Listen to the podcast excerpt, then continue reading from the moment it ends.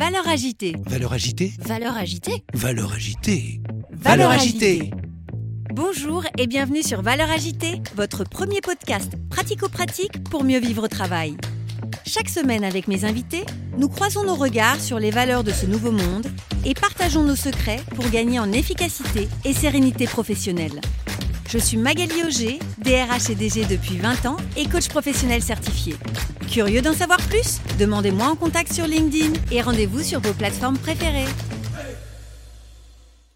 quand tu es entrepreneur, t'aimes ta boîte, mais en fait, tu arrives aussi vachement bien à aimer celle des autres. Elle est la reine du gros marketing. Je sais que vous êtes nombreux à l'avoir reconnue. J'ai la chance et l'honneur de pouvoir accueillir pour ce lancement de Valeurs Agitée Caroline Mignot. Et ce n'est pas un, ni deux, ni trois, mais bien quatre épisodes que nous avons eu le plaisir d'enregistrer avec elle. Avec cette série, nous saurons tout de ce qui fait son talent inimitable. Elle nous raconte comment elle est devenue entrepreneur. Elle partage ses trucs et astuces avec nous pour avoir un mindset de battante.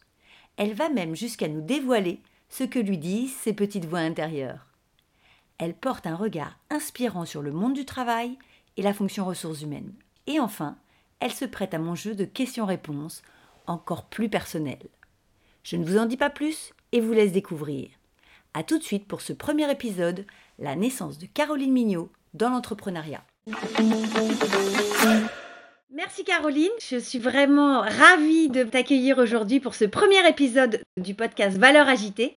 C'est vraiment un grand honneur pour moi de te recevoir aujourd'hui. Caroline, tu es à la fois la reine du gros marketing connue pour ton podcast euh, Marketing Square et également euh, cofondatrice euh, de Refer et de Richmaker et, et peut-être d'autres choses que tu nous partageras aujourd'hui. Pour démarrer, je voulais savoir quand je te dis valeur agitée, ça te fait penser à quoi? Hello Magali, hello à tous. Merci pour les gentils mots en introduction. Valeur agitée, ça me fait penser évidemment des formations professionnelles à valeur ajoutée. Et, euh, et, je, je me dis que ça va être avec une bonne dose de peps et d'humour. Exactement, j'adore les jeux de mots et pouvoir aussi un peu bousculer les a priori. Une première question, est-ce que pour toi, le bonheur au travail existe?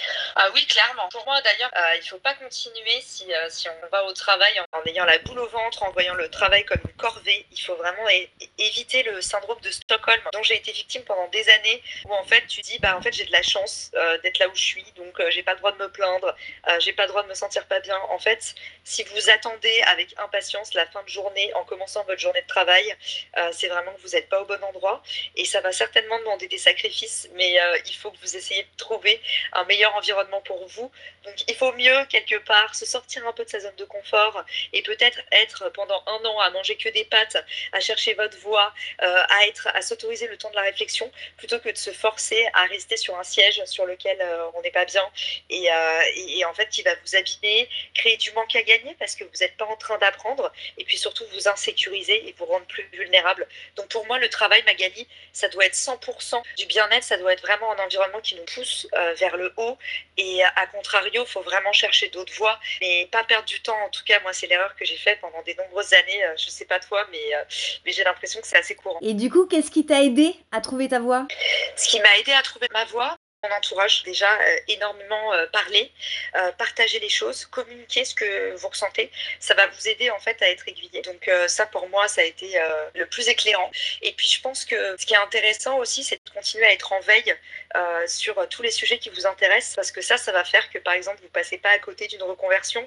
Et, et moi en fait j'ai tellement commencé Magali à me passionner pour l'entrepreneuriat, je suis arrivée là-dedans un peu par hasard. Plus j'ai consommé des contenus, plus ça m'a donné envie en fait de franchir le pas. Ça m'a donné le, le déclic pour, euh, pour changer de voie. Depuis le Covid, beaucoup de salariés euh, décident de, de se mettre euh, en freelance. C'est quoi la clé qui fait qu'à un moment donné, euh, oui, on est prêt pour être euh, chef d'entreprise? Bah, c'est une question hyper intéressante que tu poses. Euh, un truc que j'ai toujours entendu, c'est autour de moi, c'est ah ça fait du bien de bosser pour soi, euh, d'être son propre patron. Et honnêtement, moi Magali, j'ai jamais ressenti ça en étant employée. En fait, j'ai toujours eu l'impression d'être mon propre patron, même quand je bossais pour les autres.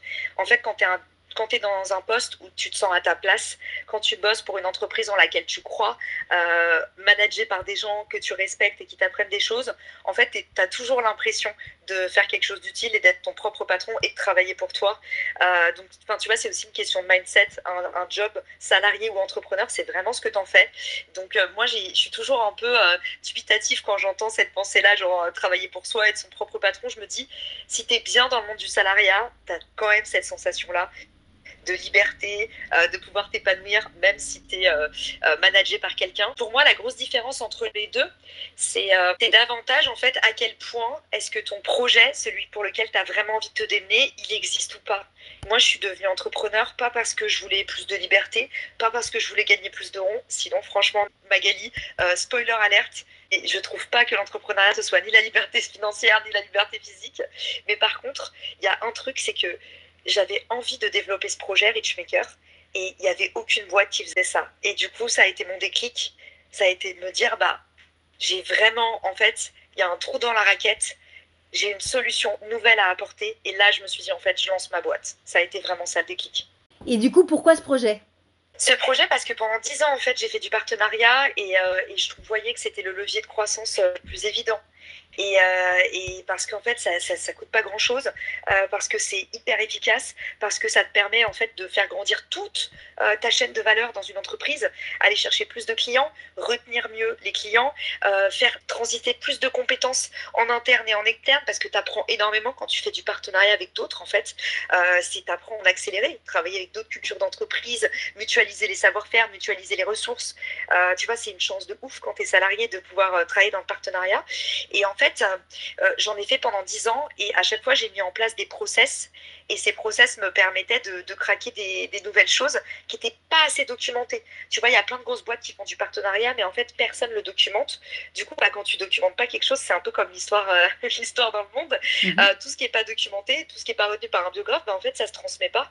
Donc, je me suis dit que Richmaker, ça devait être le premier outil qui permettait de faciliter le partenariat et que j'allais en fait partager toute la connaissance que j'avais documentée pendant 10 ans, ce qui faisait que euh, quand on venait me voir en me disant Caro, je veux faire, euh, je veux faire euh, augmenter la, visibilité de mon entreprise, Caro, je veux générer plus de leads pour faire grossir ma base email, Caro, je veux plus d'engagement sur les réseaux sociaux. Ben, moi, en fait, j'avais mis en place un système, Magali, et c'est ça où je me suis dit, au bout d'un moment, il faut que je le mette à la portée du plus grand nombre. Et du coup, comment arrive Refer dans ton histoire? Refer arrive euh, par un coup de foudre en fait. Euh, j'ai, euh, je suis sur Clubhouse, une application sociale où je fais des webinars sur le growth marketing. Et, en fait, il y a un mec qui me, qui me, qui me contacte, qui m'avait été recommandé par deux autres personnes. Donc vraiment, je me suis dit, le mec, on, connaît beaucoup de personnes en commun et tout le monde m'avait dit vraiment, écoute son projet, c'est un truc de dingue. Et, et en fait, j'échange pour la première fois avec Arnaud Gazet, qui était en Espagne à l'époque on fait un meeting folklorique comme nous deux. Tout à l'heure, Magali, tu sais, problème de connexion, on s'entend pas, il y en a un qui parle, euh, tout en décalé. Comme quoi, ça, voilà, quand on a vraiment envie, on y arrive. Exactement. Et j'ai envie de dire, à vaincre sans péril, en triomphe sans gloire. Donc euh, voilà, au final, tu vois, c'est des victoires bien méritées. Le moment où Arnaud me montre son projet, je me dis, mais oh, c'est incroyable. Et c'est un truc qui arrive, en fait, dans l'entrepreneuriat. C'est un peu comme avec les enfants, tu sais c'est forcément ton enfant, ton bébé, c'est toujours spécial, mais, mais en vrai, si tu aimes les enfants, tu aimes aussi ceux des autres.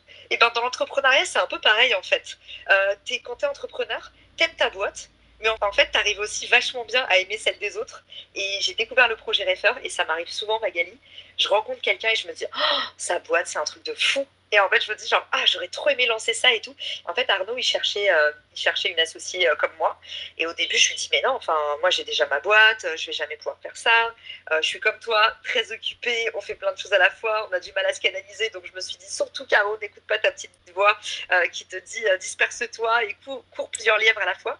Et, et en fait, le destin m'a fait me rapprocher de plus en plus de Refer.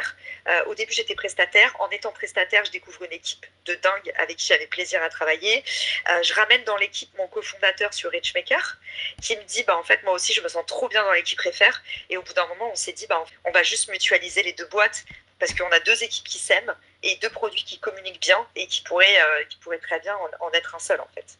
Donc euh, voilà comment s'est opérée ma transition vers Refer et, le, merge des deux boîtes Refer et Richmaker au final. Même s'il n'a pas encore été annoncé, exclusivité mondiale, mais, en off, on, on, a déjà fusionné. Et donc ça y est, tu es en train de le dire là, tu te rends compte quand même On peut, une en révélation. Fait, Ouais, on n'a pas fait de communication publique parce que, euh, pour être tout à fait, tout à fait transparente avec vous, euh, aujourd'hui, euh, réunir deux techs, une application mobile et un SaaS, et faire une expérience unifiée, je vous la fais courte, hein. Ça coûte beaucoup d'argent, beaucoup de ressources, ça va prendre beaucoup de temps.